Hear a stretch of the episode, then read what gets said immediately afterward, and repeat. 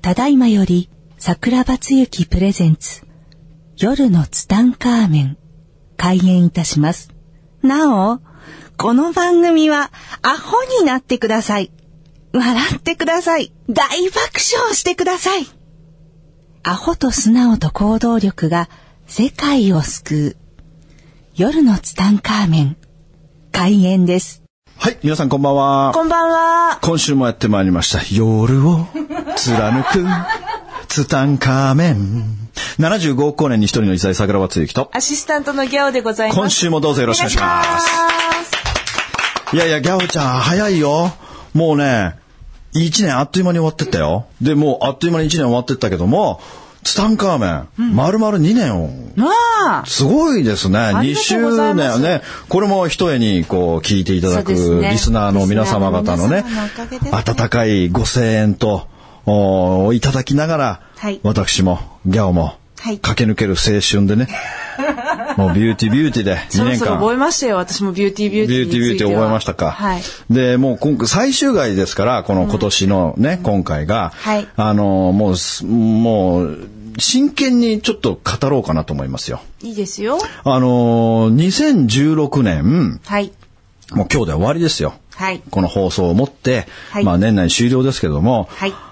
あのー皆さんにとってね、こう2016年はこうどうだったのかなとか僕はすごく思うわけですよ。はいで、やっぱりこう、たくさんこう、感想とかメッセージとかも僕も個人的にこうたくさんいただきますけれども、ありがとうございます。やっぱりこう、結構こう実践方法とかいろんなこと喋ってる中で、はい皆さん結構実践していただいてると思うんですけども、そうだからそれ、だから結構ね、やっぱ行動してる人っていうのはやっぱりこう人生が変わってくるんですよね。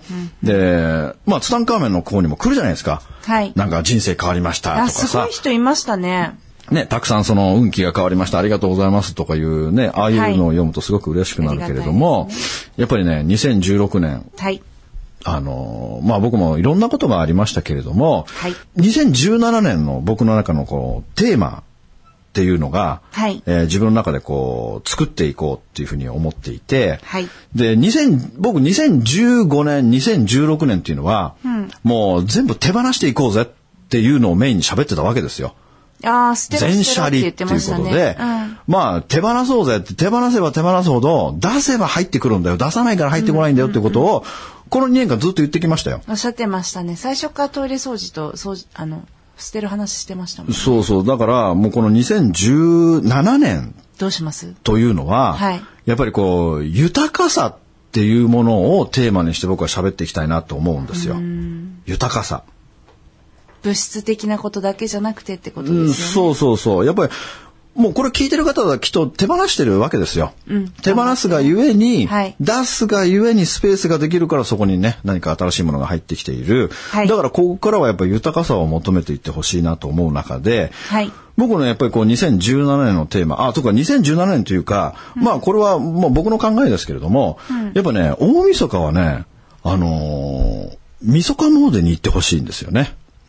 感謝をしに。はい、今年一年本当にありがとうございましたという、僕ね、あのー初詣い行かないんですよ、あんまり。あー、珍しいですね。はいご挨拶行かないです行かない。まあ、あの、新年明けて、初詣っていうか、まあ、一週間ぐらいしてから行きますかね。あのー、だから12月31日は必ず行って、あの、ありがとうございましたっていうその感謝を伝えに行く。僕は初詣よりもね、この大晦日の方が大切だなって僕は勝手に思ってるんですよね。だって今年一年ありがとうございましたって大切じゃない今年一年よろしくお願いしますよりも、今年一年本当にお世話になりましたの方が大切だと僕は確かに思うんですよ。はい。だから僕は絶対その晦日詣っていうのを推奨してるんですけれども、だからその時に、もう神社仏閣行ってね、お願い事は、まあまさかこのツタンカーメンを聞いててお願い事してる人はいないと思うんですけども、絶対ダメですよ、お願い事は。あとは、お金を投げないでほしいですね。するっとね。だから僕、これも喋ったかもしれないけども、あのー、初詣、今年の2016年に初詣友達に行こうって言われたから行きましたけども、僕の前に30人ぐらい並んでたけども、僕その30人全部、一人残さず見てましたけども、30人全員お金投げたからね。でも、あの、大きい神社とか有名な神社によっては、投げないと、投げなくていでいです。きない時は、入れなくあていいで。ります入れなくていいのか。入れなくていいです。投げなきゃ届かないんだったら、な入れなくていいです、お金。そう投げる方が罪がフー重ドい。とかに入っちゃいますしね。あ、誰、誰かのあ、誰かのフードに入っちゃう小銭入ってたりしますよ。僕ね、しょ何年か前か覚えてないけど、あの、伊勢神宮行ったらさ、はい伊勢神宮ってさ、もう25メートルプールぐらいあるんだよね。あの、お金入れるところが。ええ泳げる。もうすごいでかいの。で、僕ね、前の方まで行けた時にね、帯のついてる1万円札が、じゃあ100万円だおよー。 100万円があったんだよ。僕、あの時思ったよ。マジックハンドなんで持ってこなかったん だろうって。あこういうのだ。タクハチ。タク八郎のやつ。でね、そしたらもうね、その日、一年最初そう、1年最先スタートだよね。でね、あのーだから僕、この今年の2016年ずっと並んで見てた時に30人全員お金投げた。上から下から。これ絶対ダメだよア。ンダースローアリーノ。そう。もう絶対ダメ。もうお金は置いて滑らさなきゃダメ。あとあの、鈴鳴らす人いるでしょ。チャリンチャリンチャリンチャリンって、ぶら下がってるじゃん、鈴が。あれ鳴らしちゃダメだよ。ええ新しいですね。そんなの初めて聞いた。鳴らしちゃ絶対ダメ。なんで神様に対してピンポン押す人いるピピンポンピンポンピンポンピンポンピンポンって。じゃらんじゃら鳴らしてる人いますもんいね。るでしょあれは失礼だよ、神様に対して。なんで神様にピンポン押すのさ。絶対ダメ。連打してる人いますねいるいる。もう、もうやめてくださいっていうぐらいやらしてくれるよね。いる。だあれ、あれこそまさしくピンポンダッシュと同じ罪だよ、あれ。罪重いです罪ねめ。ちゃくちゃ重い。なんで神様に対してピンポン押さなきゃいけないのさ。押す必要なんいかや、ないんそですこよ。に鈴があるからですよ。いや、ダメです。もう、あれは鳴らさないでくださじい。ゃあやめましょうももはやもう触れないでください。やめましょうだからもうね、お金を滑らして、で、柏で売って。そう、ありがとうございますと。もうほんと、ありがとうだけだからね。もうぜひそれで言ってほしいなと思いますいけれや、どでもも。本当、みそこもうでいいですね。いや、絶対、みそこはもうで。だから、いいじゃないですか。12月31日も行って、1月1日も行けばいいんですよ。あ、そうですうね。ん、だから両方行けばいいと思いますよ一。回で済まそうとするからなんかあれになっちゃうんです。そうそうそうそう。でも12月31日だけは絶対僕はね、やっぱ今年1年ありがとうございましたは言うでしょ、普通。うん。お世話になってきたんだからさ。うん。やっぱり僕はぜ、そこは、あの、絶対言ってほしいなと思うんだけども。はいで、僕のね、やっぱこの2017年のテーマっていうのがありますよ。どうぞ。 2017年のテーマ。この2017年っていうのは、僕の中ですごい大きなターニングポイントとして僕は捉えてるんですよ。それはまたなんでですか自分の中の直感ですね。ああ、来年は何か来年はは、うん、す、いろんな宇宙人からも言われてるんですよ。はいあんた来年、たくさんのことが起きるよって。で、それも僕もなんとなくそんな感じがしていて。すでに結構たくさんのこと起きてそうに。いや、もう2016年もすごかったですけども、2017年は、はいもうそれ以上に、まあいろんなことが自分の直感として絶対起きるなっていうのがあって、だから今鍛えといてんですかね。そうですね。で、この2017年は僕の中でもう真剣に生きていこうって決めてるわけですよ。えー、真剣に。真剣に生きていく。僕はもう決めてるんですよ。まあ決めるの真はね。剣に。あのね、これ聞いてる人個人の自由ですからも、ぜひやってほしいんだけどもね。僕ね、2017年自分の中で、僕、あんまりこう自分の中で講演会したいとかいうのないんだけども、こと、あ、2016年、今年ね、はい。あのー臨死体験っていうセミナーを受けたんですよ。えー、臨死体験するセミナーを受けたの。臨死体験自分がするってことですかそう。自分がもし死んだらっていうセミナーを受けたんですよ。まあ、セミナーというか、えー、まあ、ファシリテーターってあるじゃない、はい司会進行役の人がいて、その人がいろんな質問を参加してる人たちに投げかけてくるわけ。それを自分の中でこう、取捨選択しながら、えーしていくっていうワークだな。講演会というかワークのセミナーみたいなのがあって、はい。僕ね、めちゃくちゃ感動したんですよ。よかったの。ものすごい良かった。2016年一番良かった講演会が、そそのれ臨死体験の講演会だったんだけども、自分が何を一番大切にしてるのかっていうのがすごく明確によくわかるわけ。ああ、質問にどんどん答えていって。そうそうそうそう。それでね、僕それを受けた時にね、その中で、僕だったらこうやるっていうのが途中途中に何箇所があるわけ。僕だったら今度こういう風なあ切り口でいったとか、そあのあ、フ講ァ演シのリ中テでー、ターの。そう、ファシリテーターの方投がげかける質問を。うん、投げかけ質問というか、その、うん、持ってい流れき方とか流れとか、そんな中で、こう、自分だったらもっと、こうやったらもっと来てる人喜ぶんじゃないのかなっていう部分があってそう、いだうから僕、それ2017年それやりたいんですよ。そういうあんまり自分でこう喋りたいとかあんまないんだけども、唯一これに関してだけは、すごくやりたいと思ったの。それなんでかっていうと、僕ね、自分の大切にしてるものって、自分では分かってるつもりだけども、そのセミナーを受けた時に、最後に出た答えっていうのが自分が思ってる答えじゃなかったの。違うもの出てき違たんですかうものが出てきたの。へえだからその中で僕の中でものすごいカルチャーショックがあったの。私もそれは受けてみたいなだからこれ僕だったらもっと違う切り口だったのにと思ったので、でも実はこれね、今年の夏の話なんだよ。夏だにから随分前の話なの。だから自分がやろうと思ってるけども、もういろんなことに暴殺されて、できないかったまあのお。忙しそうですもんねだから、誰か主催してください。そうしたら僕やらなきゃいけないでしょ。だから僕、切羽詰まらないでやらないタイプなんですよ。だから僕、夏休みの宿題も9月1日にやるタイプだから、わかる私も8月31日じゃないんだよ。私も9 9月月1 1日日。からやり始める9月1日になって学校に行った時に、頼む、ノート貸してくれって言って、それを持って帰って写すタイプだから、切羽詰まないと僕やらないんだよ。だから誰かがやってくれたらょ、あのー僕も本腰入れてやるわけですよ。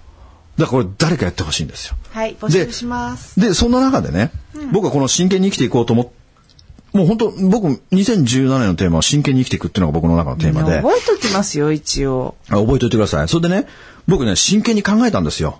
この前、飛行機の中で、はい中国から帰ってくる飛行機の中で。そうだ、来年っていうのは、はい俺真剣に生きていこうって。その中で、はいやっぱり、あのー自分の残りの人生ってあるわけさ。何歳で死ぬのか俺は知らないけども、まあ一応アガッセイの葉っぱの中では72歳って書いてあった。72歳。仮に僕は全く信じてないけども、仮に自分の人生が72歳で尽きていくのであれば、はい今47歳、あと25年あるわけだよ。うんあと25年の間に自分のやらなければいけないことっていうのを考えたわけさ。何をしますか何をしますかってことを考えたときに、やっぱり僕は、あのー自分の中の目標の振動数っていうのがあるわけさ。よく出てきますねそう。人間はもうね、オギャーと生まれた時最低6万回、最高18万回っていう振動数がある中、あ、最高20万回ですよ。だからイエス・キリストお釈迦様は18万回って言われてたけども、この振動数っていうのを自分の中で絶対的に上げていこうっていうのが僕の中の2017年のテーマなわけ。で、世の中の犯罪を犯す人とか、まあニュースを賑わす、まあ悪いことをしていく人たちっていうのは振動数が絶対10万回以下なわけ。低いっていうこと低いかでら。すねうん、で、えーまあ、僕がこういう話を、まあ、心の話とかもしてるけれども、はいやっぱこういう話を好きな人たちっていうのも絶対的に10万回を超えてるわけさ。高いそう。部類で、の人自分が一体、振動数が何万回なのかなんてのは全くわからないけども、はいもし自分の振動数が11万回だったとすると、イエス・キリストやお釈迦様のレベルなんて言うとおこがましいけれども、まあ夢を大きく語り、自分の振動数も72歳までに絶対18万回まで行くんだって。そうするとあと残り7万っていう大きな数字が残ってるわけさ。うん今10自分が11万回。 11万回そして18万までいってます18ね万回。だとしたときに7万回の誤差がある。だからこの誤差を2017年にどこまで自分の振動数を上げていけるのかっていうのが僕の中のテーマとして、はい2017年は生きていこうって決めてるわけ。で、残り25年しかないわけさ、人生が。25年なんてさ、あっという間だよ。もう年取っていくごとに1年ってあっという間に過ぎていくからさ。確かにそうですねあっという間あっという間、本当に年を重ねれば重ねるほど、い1年の時間というのが短くなっていくし、だから2016年というのを僕の中では本当にね、本当にあっという間に過ぎ去っていったので、まあ2017年もそれと同じように過ぎ去っていくはずなんですよ。だから、この残り25年の間、まあ振動数を上げていくために、はいやっぱり自分の中でこうしなければならないことっていうのがたくさんある中で、やっぱり振動数を上げていくためには、自分、一番のテーマ、はい一番のテーマは、はい自分の機嫌は自分で取っていくってことなんだよ。ああいいですねやっぱりね、自分の機嫌を取っていこうってことを、はい僕は声を大にして言いたいんだな。だって、自分の機嫌ってさ、取ってくれる人いないじゃん。そうですね、周りに誰もいないよ、家に帰れば、自分の機嫌を損ねる人しかいないわけだよ。まあでもで大しょきく言っちゃえばそうですね家に帰機嫌を取るってくれ。るために生きてるわけじゃないですからねそうそうそうそパートナーはう、ね皆さん一生懸命、自分のために一生懸命頑張ってみんな余裕がないよ。余裕がないまま生きていき、朝起きた時、挨拶もないし、おはようございますすらないよ。ない家庭ってあるからね。だからまず、ないんだったらまず自分から投げかけていこうってことだよ。例えば旦那さんがいる、旦那さんが死ぬほど嫌い、顔見たくもない、だとしても、だとしても、自分からはい笑顔で、あなたおはようとか言おうよ。旦那さんが無視されたって関係ないんだよ。自分が何を投げかけ続けるかだから。これすごく重要なことなんだよ。別に無視されるから言いませんとか言う人いるんだよ。関係ない。ああ、でも、自分が無視されるか言わないって言いつけてる感じはわかります。だそういう人すごく多いの、関係ない。自分がどうあるべきかだから、言い続ける。無視されようが、はみたいなこと言われようが、キモいんだ、ええみたいな言われようが、それやだ。 もう関係ないの。そういう人とは住めない、一緒に。 ありえないでしょ。 あの、積み木崩しみたいな過程があるわけですよ。もう積み木がガラガラガラガラと崩れてるね。もう高部智子が出てくるような家があるわけですよ。で、そんなん関係ないんですよ。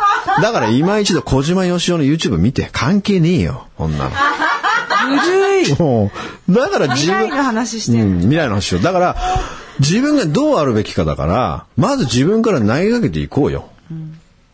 で、まあ会社に行けば行ったでさ、まあ部下や上司や同僚、いろいろありますねまあいろいろあるよ。はい。だから自分の機嫌を損ねる人しかいない。そんな中で自分の機嫌を取っていかなければ、だって自分の機嫌でさ、自分しか取れないよ。うん。だって、他の人がさ、自分の機嫌なんか誰も取ってくれないよ。そうですね絶対取ってくれないよ。そうです自分の顔色なんか伺うのはさ、部下とかがさ、あの人怒ると怖いから今日機嫌いいかなみたいなさ、だからギャオの部下ってさ、みんなギャオの顔色伺ってるじゃんか。 まあね。うん。だから、自分の機嫌は自分で取っていこうって。だから僕、2017年ね、はいぜひ、周りの人にね、言われてほしい言葉がありますよ。言われてほしい言葉とは。多分この言葉ってね、ほとんどの人が言われたことがない言葉だと思うよ。へえ。この言葉を絶対言われてほしい。一、日一人。それは何かっていうと、なんか今日いいことあったのって。うわあ、いいですね。これ言われないんだよ。私結構言われますよ。あ言われる、いつもブスッとしてるの にそう。だからちょっとニコニコしてると言われる。あ、ギャップだな。ギャップ。いつも機嫌悪いのに、今日は普通みたいな感あ、じで。そうそう、そんな感じ。あ今日なんかあったんですかってだからこれが、ないよ、みたい普な。通の人は、だからそこギャオがまた普通に、こう、なんかこう、なんか、きれ、きれ顔でさ、はみたいな。ねえんだ、ええみたいな言うじゃん。言わないね。そんな言い方はしない。これね、ラジオの人にお見せできないんだけど、ひっとい顔して言ってらっしゃるんですよ。いやだから、もうね、驚く。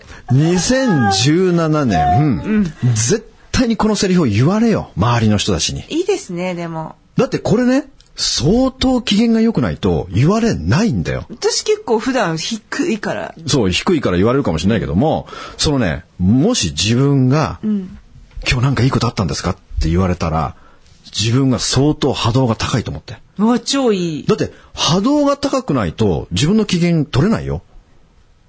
だから、いだから、人にね、なんか今日いいことあったんですかって言われるためには、笑顔で居続けなければいけないってことだよ。確かに、溢れちゃう何かね、そう、溢れ出す。温かさがねもう上からも下からも溢れ出てくるようなね、感情っていうのが必要になってくるわけだ よ。そうすると、人は必ずなんかいいことあったんだ。この時に僕は絶対的に必要なのは鼻歌だと思ってるんですよ。ハミング鼻歌。この鼻歌が、前言ってたじゃない。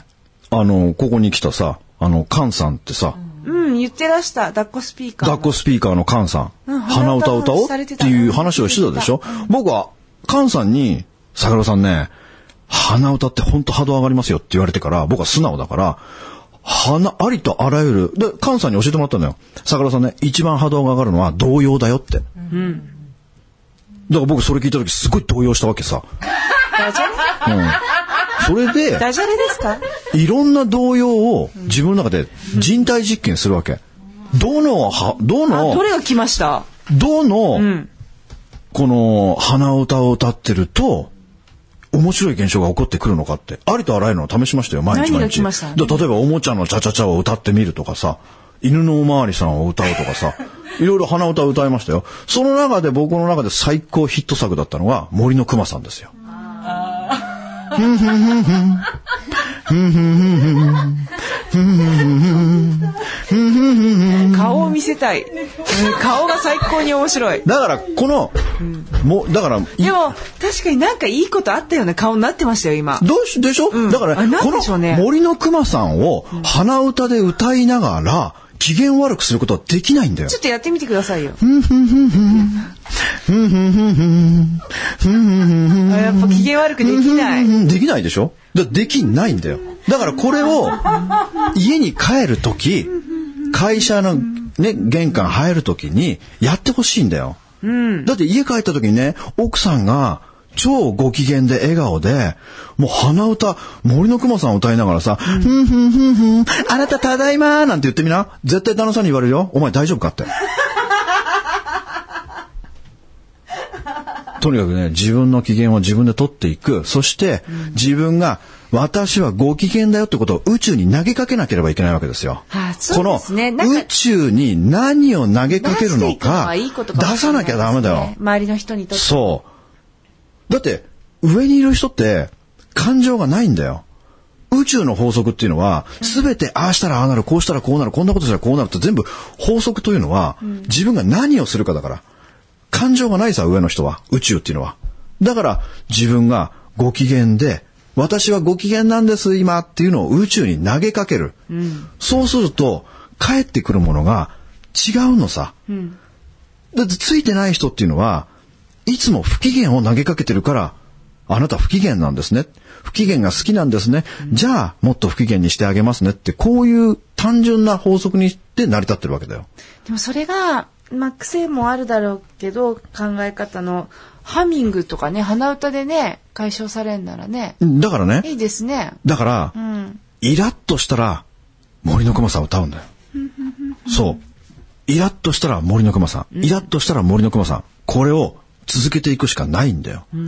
だって、心なんかね、簡単に変わらないですよ。うん。よくだからネガティブな人にさ、あなたダメだよ、ネガティブでいたら、もうネガティブでいたらダメだからもうポジティブに明るく元気に笑顔でいきましょうよ、なんて言ったって、できるわけないんだよ。ネガティブな人はネガティブなんだよ、本質が。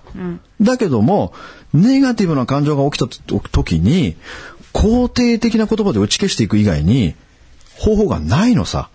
だからまずイラッとしたら、森の熊さんを。もうこれね、習慣づけしてほしいと思いますよ。2017年。いいですね。だから、イラッとしたその感情を投げかけ続けてるわけですよ、宇宙に。不機嫌な、不機嫌な人というのは。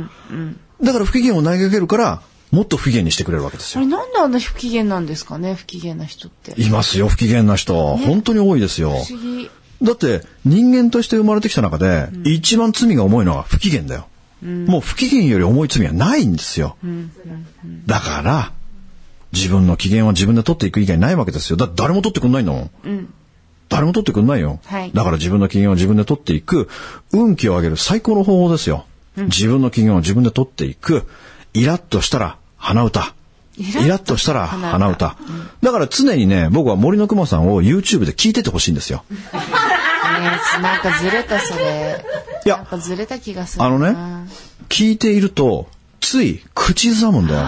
出てきちゃうんだ。出てきちゃうの。溢れ出るの、上から下からも。だから、常に聞き続けるってことが必要なのよ。聞き続けてると、溢れ出るの。えー森の熊さん以外は。試してみたらいいんだよ、みんな。あ、そっか、自分にしっくりきて。そうそうそう、何でもいいんですよ。あそうですねだから、おもちゃのチャチャチャでもさ、あの、石井明美のチャチャチャでも、どっちでもいいよ。